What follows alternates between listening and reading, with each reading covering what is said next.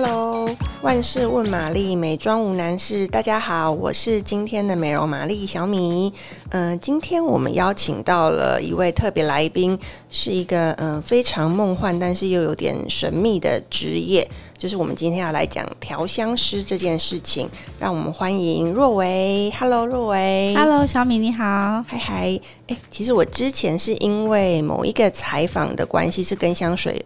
有关的采访，然后采访到了若维。那若维那个时候是不是在新加坡？对，哦，OK，OK，那可以先简单跟大家介介绍一下你自己吗？嗯、呃，大家好，嗯、呃，我是一位调香师，就是我的工作就是负责帮人家调香。那调香师呢，其实就是香水师，就是他其实是嗯、呃、翻译的关系，就是他其实是同一种。同一种职业，那调香师的内容呢，其实就是嗯、大家生活中会遇到的各种跟香味有关的管的东西，其实都跟调香师有关。其实我们日常生活中不只是香水，包括我们身体的乳液呀、或是沐浴乳啊、香皂等等，或是居家香氛，比如说蜡烛啊、扩香，其实背后呢，它的香味都是由调香师，然后特嗯，为了各个。不同的品牌、不同的客户调制而成的。嗯，了解。因为其实我们知道这几年来，我觉得就是台湾应该说，嗯，全球香水市场都好像很蓬勃，然后台湾好像更就是嗯更发达一点，对、嗯、你有没有发现到？就是好像在台湾现在大家对香水的接受度其实非常的高。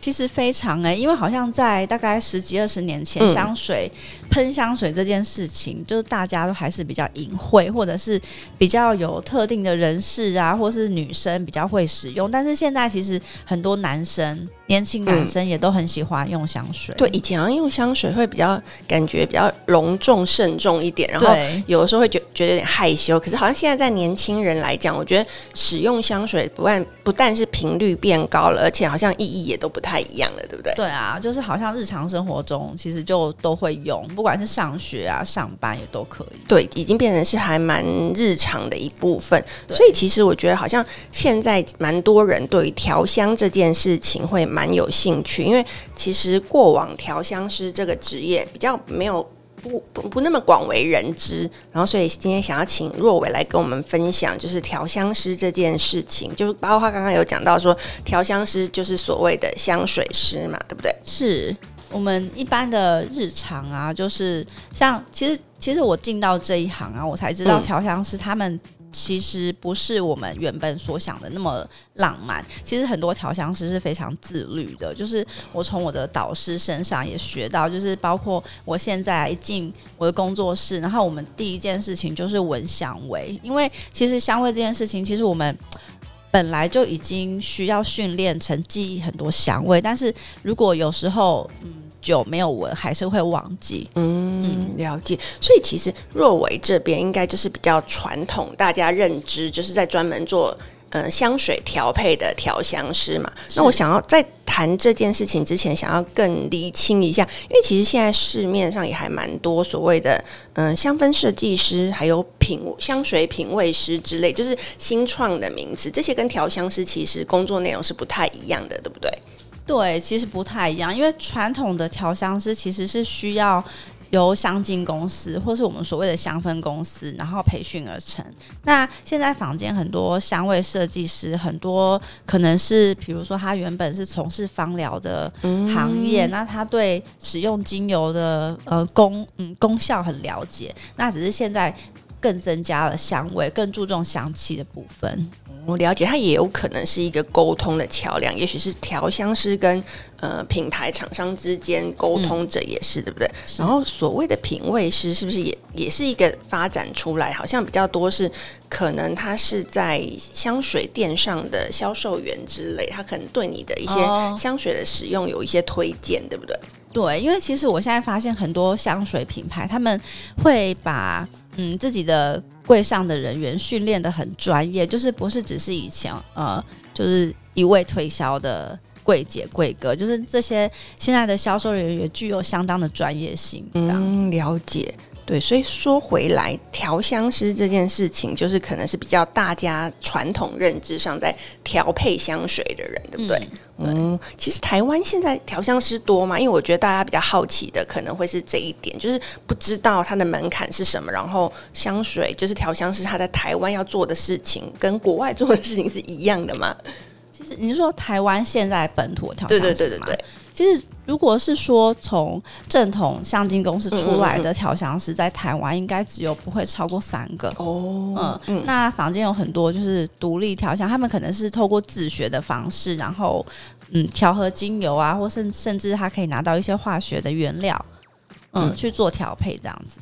哦，了解。所以过往是不是调香师他有一个认证或执照嘛？因为像你刚刚讲到，有一些他是自自学，然后可能自己会调配香水。嗯、那你刚前面讲到是从香精公司，就是可能有工作过出来的，嗯、就是传统比较能够定义他是调香师嘛？嗯、那所以想知道说调香师到底有没有一个嗯比较具体的门槛或是证照这些？哦，其实证照我是后来回台湾之后，我才发现调香是有证照这个东西。哦哦、但是，嗯、呃，我发现那应该是坊间一些就是自创的协会或者什么他们发起的证照。哦、了解。嗯，那一般就是香水的门，就是香水师的门槛的话，其实都还是要。就是都还是在香精公司啦，因为我们说香精是一个高度垄断的行业。嗯嗯嗯。其实我们在市面上看到百分之八十以上的香水或是香氛，都是由就是世界前十大公司就是所、嗯、所垄断啊，所制造出来的这样。所以它其实嗯，也等于说这十间香精公司他们自己训练的人员，或者他们挑出来的调香师，通常才是帮。就是大大众所可以看到的品牌做的调香哦，了解。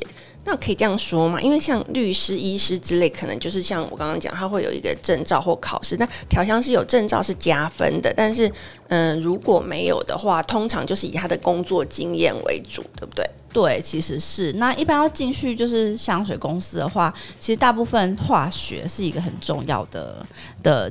门嗯，就是帮你加分的一个基础，这样子。因为香水其实它背后非常重化学，因为每一个化学原料啊，或是甚至天然原料，呃，其实都也是有机化学的一部分。了解，我觉得这个好像等一下我们可以再稍微更深入的调，就是了解一下，来聊一聊说，如果想成为调香师，它的条件是什么？但我还是想比较好奇的是。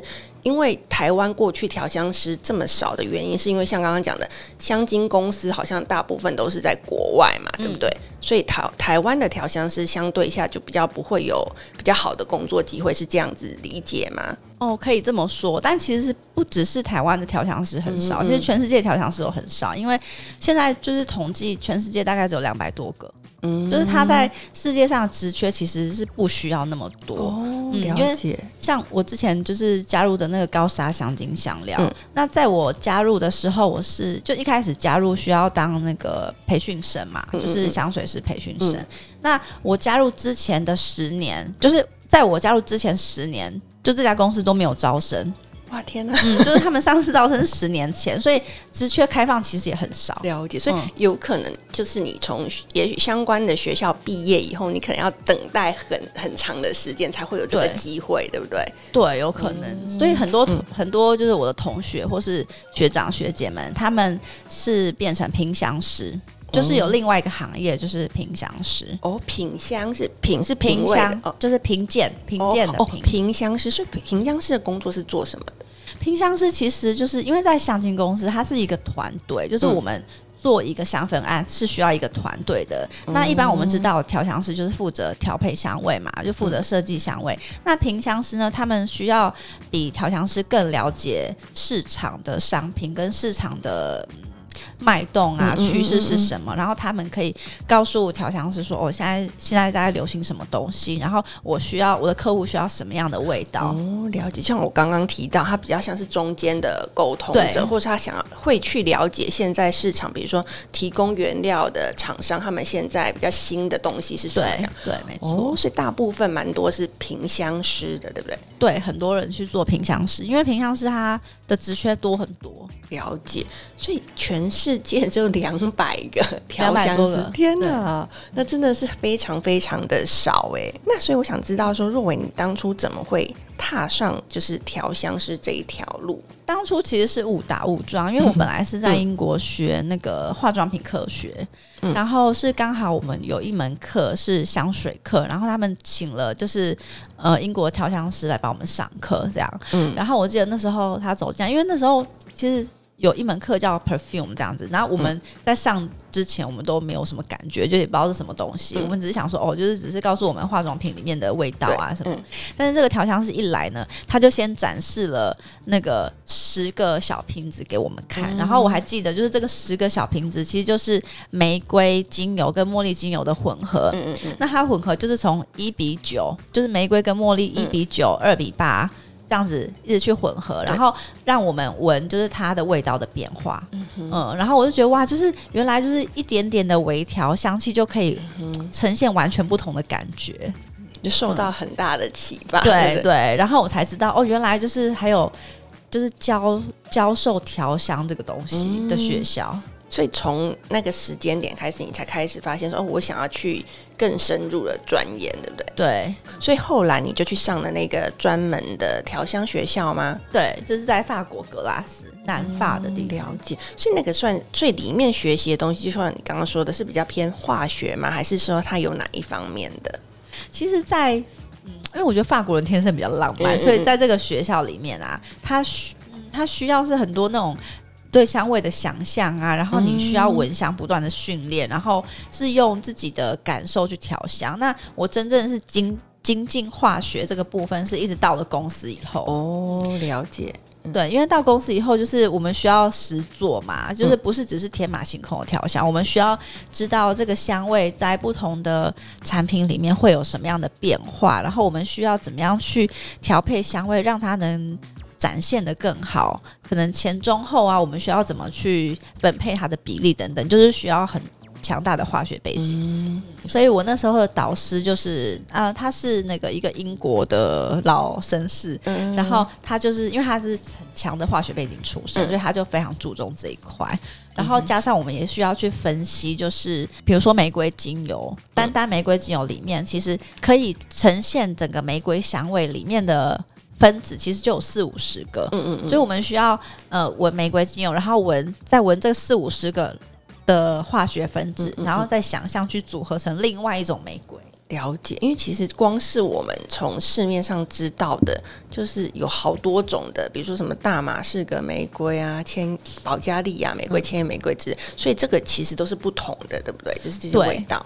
对，其实玫瑰就是市面上很多种嘛，嗯嗯嗯，但真正可以有香气，或是说我们用来做在香水里面的玫瑰精油就是两种，嗯、一种是千叶玫瑰，嗯、然后千叶玫瑰就是在法国的玫瑰，然后它就是很脆弱，然后很、嗯、很娇贵啊，很娇弱，然后另外一种就是保加利亚玫瑰，这样子，嗯嗯，就是这两种。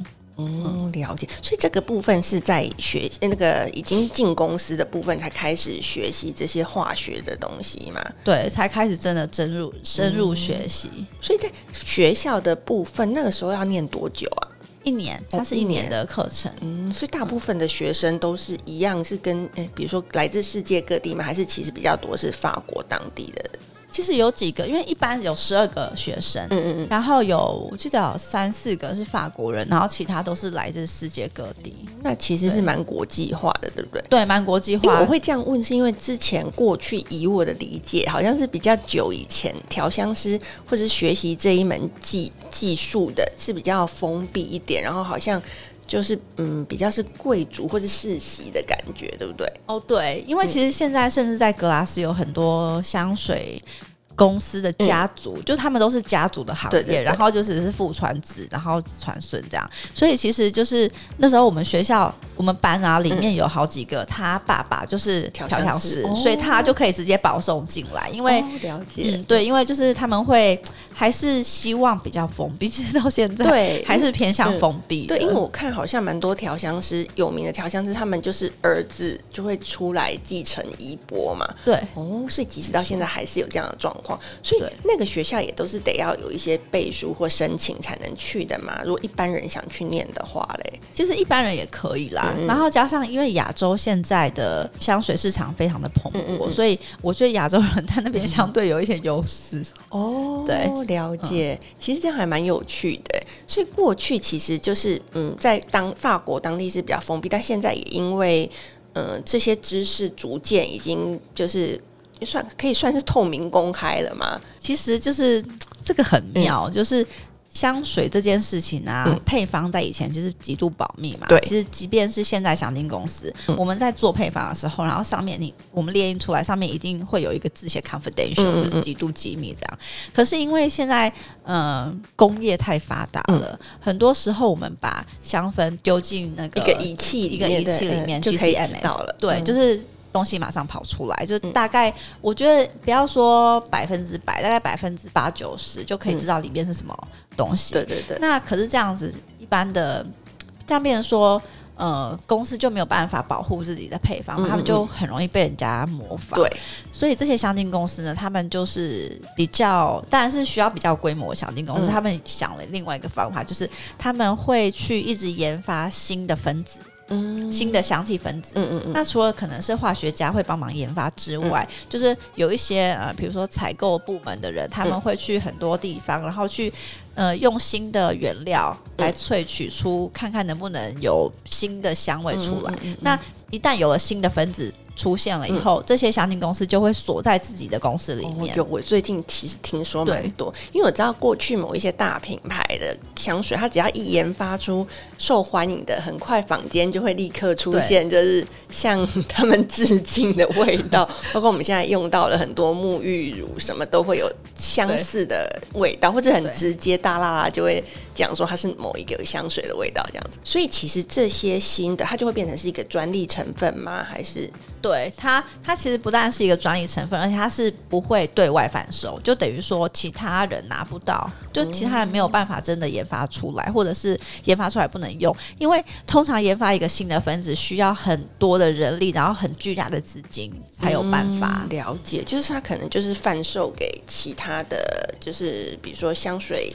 调香师或调香水公司之类的，对，然后就锁住他可能买了才能够用这个成分，对对，或是他锁在自己公司里面，所以变成说只有这间公司出来的香水里面会有这个味道，嗯、可是这个味道就变成是它需要很关键性，它需要很、嗯、就是你加了之后真的让味道不一样，嗯、然后不会有其他的代替品。所以在你过去刚刚有讲到说，呃，成为调香师之前，在香精公司有做了十年的培训生嘛？那培训的是吗？是吗？培训大概三三四年，嗯，嗯，对，然后再来就是实做。哦，了解。是在培训的过程，就是需要做哪些事情？比如说像刚刚讲的，你需要去拆解这个味道吗？或者是其他的事情？其实培训一开始，我们就需要先闻，就是很多的味道。嗯嗯嗯。那呃，高沙香精香料，他们大概是用了一千多种，那个就是内部有一千多种原料，这样，就是我们都需要去。背起来，嗯嗯，然后在我们都会就是每个礼拜都要做盲测。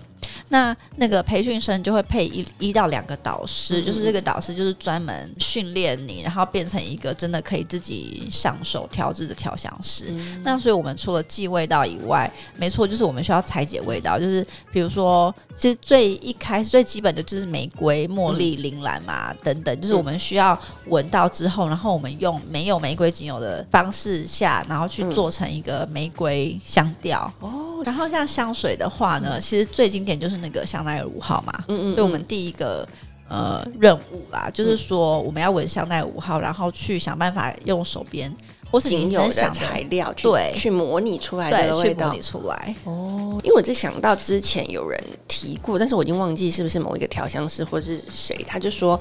呃，他觉得调香这件事情最厉害的地方，并不在于说你用了多珍贵的成分去调制出一款很厉害的香水，因为他觉得你成分那么昂贵，调出好闻的香水本来就是应该的。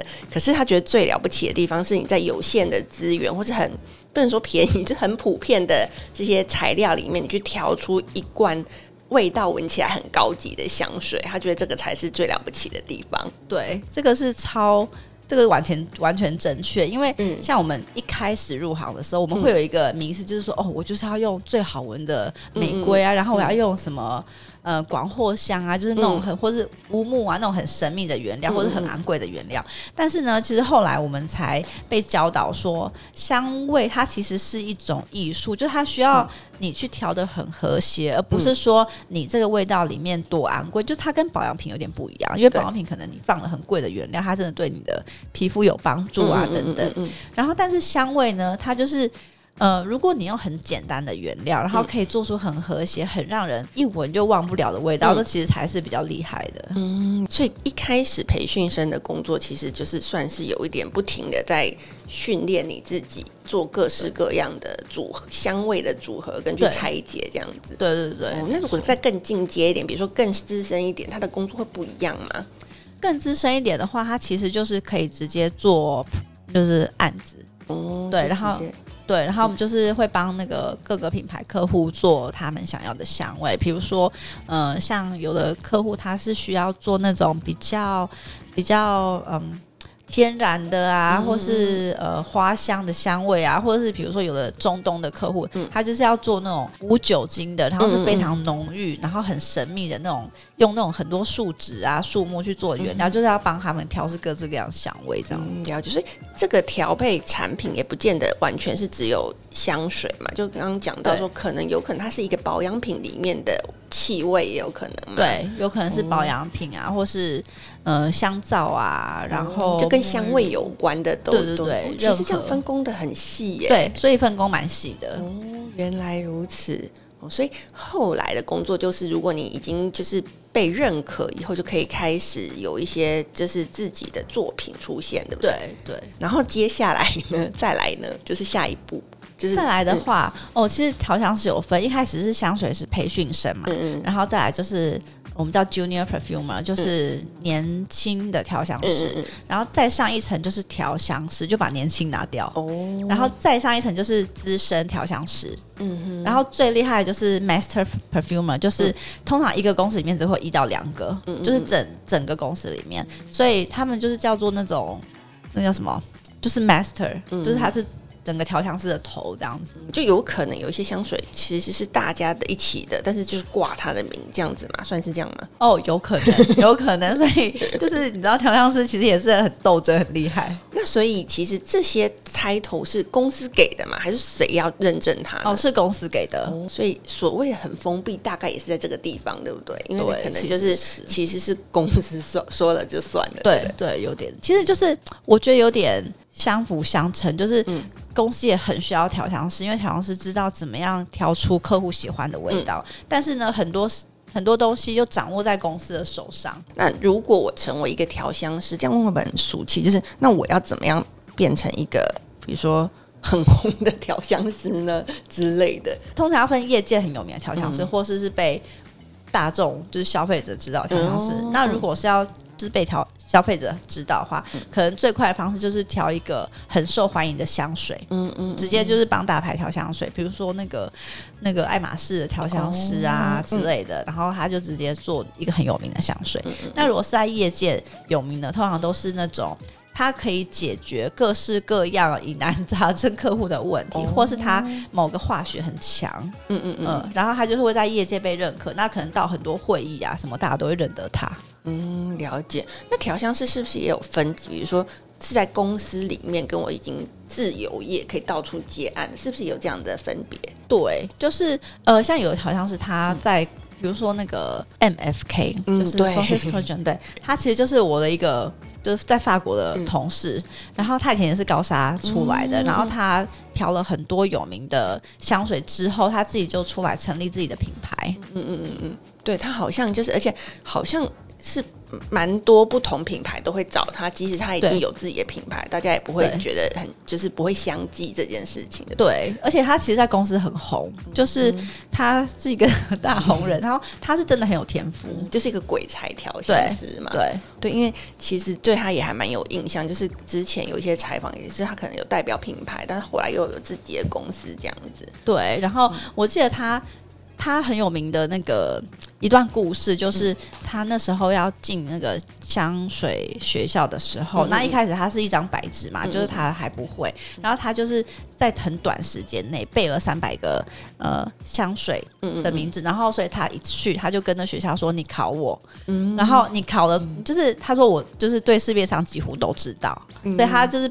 在短时间内就可以背三百瓶香水的味道，这样，所以你问他是什么什么，他其实都知道。天哪，那你真的还蛮强的。对，所以这个是不是也就是反映出，呃，调香师不止鼻子要好，你对于就是可能这种记性吗，或者说表达气味也都要有，就是一定程度的那个理解度之类的。对啊，因为其实香水的记忆，就是香味的记忆，其实是靠，嗯、其实是靠我们。记得这个香味的某个点，比如说玫瑰对我来说，或是呃，举例好的广藿香对我来说就是中药的味道，那我可能就是用这个方法去记它，所以我每次闻到就是有中药的感觉，我就觉得它可能是广藿香。对，就是像刚刚讲到，你不只是鼻子可能会比较敏敏锐一点，那但是你你记你还要记住它，并且跟别人就是传达它，对不对？那所以现在你已经算是一个调调香师了嘛？那可以分享一下，说你一天大概你的日常是什么？就是你的工作内容大概会是什么？就是我们现在其实还是要花很多时间在闻香味。那除了香水之外，因为我现在我现在自己开公司在台湾，嗯嗯嗯、那我帮很多品牌或是公共场公众场合啊，或是做那个健身房或是饭店的调香这样。但是，我、嗯、除了这些就是综合的香味，我花很多时间还是闻就是单一的味道，因为其实比如说薰衣草精油好了，嗯、我们需要还我们还是需要去记录它的前味、中味、后味，嗯、就是每一种单一的香味，它自己都还是有变化，或者是某一种单一麝香，它自己在温度啊，或是时间不同的情况下，它自己都还是会有香味的变化。对，那除了闻闻味道以外呢，就是我需要去配。呃，去尝试配出很多新的，或是其实现在要配出新的味道很难啦，说真的，但只是尝试去配出嗯比较不一样的香味，这样子用我们手边有限的原料。了解，所以其实也是要一直不停的训练自己，对不对？对，就是算是每天必做的功课。对，然后还有一个就是花很多时间去看说，呃，现在的趋势是什么？因为趋势其实一直在变。嗯。然后像从以前大家可能比较喜欢很浓郁的花香啊，对或是有那种动物的那种很性感的味道，到现在其实。呃，社会的氛围慢慢变成比较喜欢清淡的，对，或是木质调，对，中性的，对对对，嗯、中性的味道现在非常的受欢迎。那要怎么去观察这个趋势？就是平常要做哪些训练？其实我们就是要闻很多味，就是呃去看很多商品嘛。嗯，然后除了呃。看香水之外啊，嗯、很多时候我觉得跟那个、呃、那个什么恶魔穿着 Prada 呃穿着 Prada 的 恶魔有点像，嗯、就是当一个东西已经非常流行的时候，嗯、它就是会到你的生活中，它就是不会只是在百货公司，嗯、它会在你生活中。可能你去市场都看到某一件蓝色毛衣之类的，那香水也是，就是某一种香味已经非常流行的时候，我们在身边闻到的扩香啊，或者是蜡烛啊，或是用的那个沐浴乳啊等等，嗯、你就可以开始闻到它的味道，感受到说，哎、欸，整个那个就是有一个新的香调或什么这样的气氛会出来。对对，对，没错没错。那调香师跟大家想象不一样的地方是什么？有没有一些想要跟大家分享的？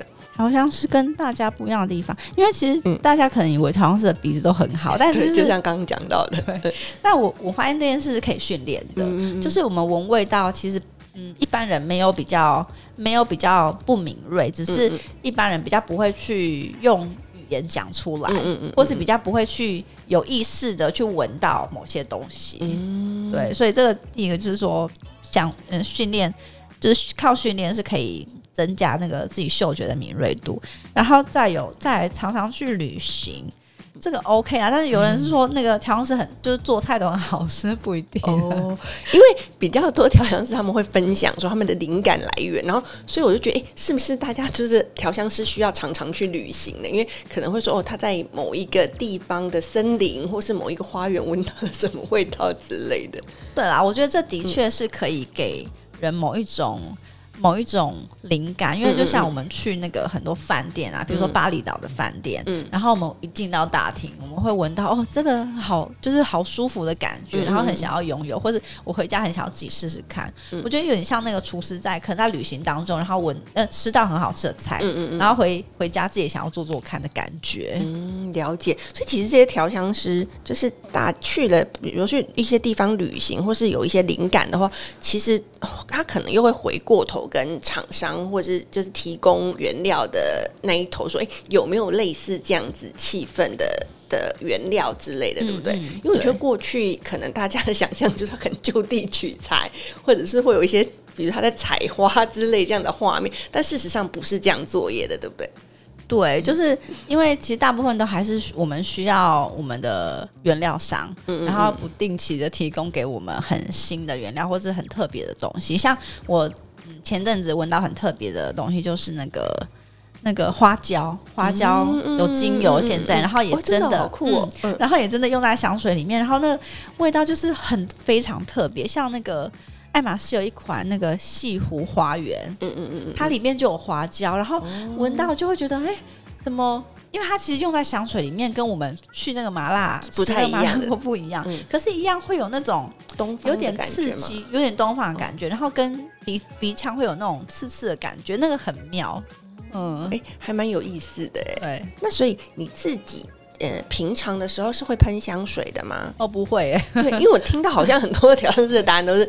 为了让鼻子保持比较，应该算是比较中性的状况，还是说怎么样？可就是干净嘛，可以这样讲吗？就是让鼻腔会比较不会被固定的味道影响到，是吗？这个一方面也是啦，就是因为我们工作的时候需要闻很多香味，所以我们不会希望自己的身上有味道去干扰。嗯，然后再来就是哦，我还记得以前在学校的时候，然后有一个那个埃及的女生，她很喜欢那个 Body Shop 的白麝香，然后她每天都喷白麝香来上学。上课，然后直到有一天，因为他可能因为香水有时候自己会越用越浓，然后自己有点不自知，然后他有一天可能真的喷太浓，然后那个他就被老师狠狠训了一顿，就是说你很就是不不专业，你怎么来这边你还自己喷香水？对，所以从那个其实从那时候就是身上不会不会有太大的味道。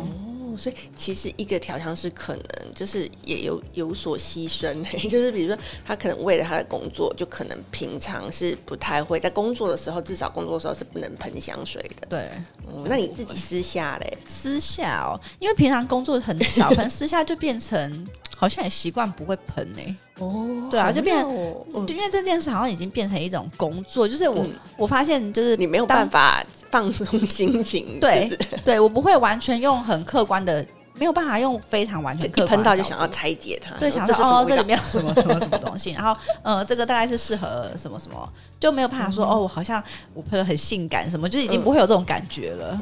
哦，好妙哦，原来是这样。所以如果让你自己选一款香水，就是常喷香水或者自己比较喜欢的调性，你会有吗？还是其实就像刚刚讲的，你不太做这件事？有了，我还是有自己喜欢的调性，就是我喜欢那种花香麝香调，就是比较偏女人味，但是它。它是麝香比较多一点，因为麝香多的话，呃，它第一个它它蛮持久的，有比较麝香比较多的香水是这样，然后再来就是它是比较舒服，然后比较。因为麝香其实很妙，你讲不太出来是什么味道，嗯、可能我们对我们去形容，可能就是很很温暖啊，嗯嗯嗯然后体香的感觉。就我比较喜欢香水，在我身上是不是刻意的？就它不是什么很浓的花香，或是呃木质调啊等等。就是我喜欢它是别人可能讲不太出来，但是身上就香香的。那你自己喷香水会喷在什么地方？我都喷在手腕呢、欸。嗯、其实最最多的，我们试香还是在手腕比较多。嗯，嗯，是因为比较方便吗？还是说这个地方的温度会让它比较 比较容易就是出来之类的嘛？对啦，第一个是比较方便，因为就是直接这样喷嘛。那我觉得如果要比较呃更，其实更实用的是喷完然后在耳后啊，或是喷在身上其他部位，因为我我觉得这个。喷喷这里的原因就是说，如果我们越靠近自己，其实我们越不容易喷太浓。嗯嗯嗯嗯，就是你已经闻到味道了。其实我们说那个香水让人家闻到最好的距离就是大概五六十公分。嗯嗯嗯。所以如果别人在这个距离以外还闻到，表示你香水真的太浓了。哦，了解，有可能是喷的太过量，或者是说你挑选的浓度也可能会比较高，对不对？对对。其实它还有一些想跟大家分享的地方嘛，就是比如说去去谈，或者是觉得说哦，给一些想要往这一方面走的人的一些建议之类的。我觉得，因为现在就是。很多人知道调香师这个行业嘛，然后所以其实我有时候会收到讯息，就是说我要怎么变成调香师啊，嗯、或者我要怎么样才可以进公司。嗯、但是我觉得就是要有很大的决心，就是因为调香师真的不是大家想那么梦幻，或是、嗯、或是就是你知道每天就只是在我味道，什么事情都不用做，因为它其实是一个压力很大的职业，因为调香师是需要背负。就有点有一点点跟业务一样，就是他我们是需要市场的销售，对不对？对，最是需要背负，这是直接。对，对其实我觉得压力很大，因为当你推出一款香水，如果它不热卖的时候，好像所有的矛头都会指向调香师，对不对？对，对，所以它，而且它其实是一个需要。因为调香的过程其实是一直失败的过程，嗯、我们常常这样讲，就是你是失败很多次，然后到最后你才会发现，哦，原来这个组合才是真的很很和谐，才是真的会让人家喜欢的。可是那个组合呢，有时候是需要嗯百分比，就是去真的微调一点点这样，所以它其实也是导师会很严格的一个、嗯、一个工作，就是他他是他是导师，就有导师。师徒制的啦，哦，对，就是比较是像传统的某一些，比如化妆师、摄影师什么之类，就是都会有一些师徒制。对对，对，然后就是如果你遇到的导师是异常严格，或是他的性格 就是会比较那个，你知道有个性一点了解，就是会抗压性要很重，抗压性要很重。一开始这样调香很高，要抗压性很高。哦，对耶对。然后加上他这个行业其实很竞争，因为在公司里面啊，不是所有调，不是所有。培训生都是可以安然毕业，机会一直升上去，对对对。然后很多是会被打掉，或者是就是然后各种原因，然后就没有办法再继续。了解，哇，那真的其实是。我觉得就像你说的，要有一很大的决心，觉得再苦都要撑下去，耶，对不对？对啊，哇，那如果你自己也很厉害，就是可以熬到后来，最终终于变成调香师，而且还开了自己的公司，哎，对，没有，就是我我觉得也是运运气，因为我像我有两个导师嘛，嗯嗯一开始，然后他们两个其实是水火不容的，这、嗯、可以讲吗？对，就是他们在公司是水火不容。然后呢，因为这也是很多小公司会发生，我我相信这在很多公司，嗯、不管是什么产业里面，会有那种一定会王不见王大师对大师对对对的感觉。好，但是他们两个又都是我的导师，就变成你要常常哇，那你游走在他们之间，对，就是说你不能得罪任何一个这样。但是的确，嗯。嗯嗯，但是的确从他们身上会学到完全不同的东西，就是因为他们个性可能有的是那个比较浪漫的，所以他调那个、嗯、那种呃香水的气味很厉害，然后有一个就是他化学很厉害，所以他可以解决很多在产品里面，然后因为某些化学元素或者某些呃各各个原因拿产生的问题，这样嗯，就是其实每个调香师他擅长拿手的也不太一样，对不对？对。有一些可能他是对于这种。创作香氛这种，他比较有天分。那有一些可能，他是在务实的操作面上可以解决很多困难的。对，没错。那你很幸运都有遇到吗？对啊，就是我觉得公司是刻意安排，就是因为他公司知道，就这两个是完全不同面向。可是通常这两种不同的、不同的个性的人，也会你知道，真是很王不见王。今天很开心，就是若伟可以来我们这边跟大家分享这么多，我觉得一般其实不太容易获得的资讯，然后可以知道原来调香师其实没有像大家想象中这么的容易，但是我觉得里面也充满了各种挑战跟就是有意思的地方，这样子。所以今天很谢谢若维，谢谢，嗯大家说一下拜拜喽，拜拜，好，拜拜，谢谢。谢谢。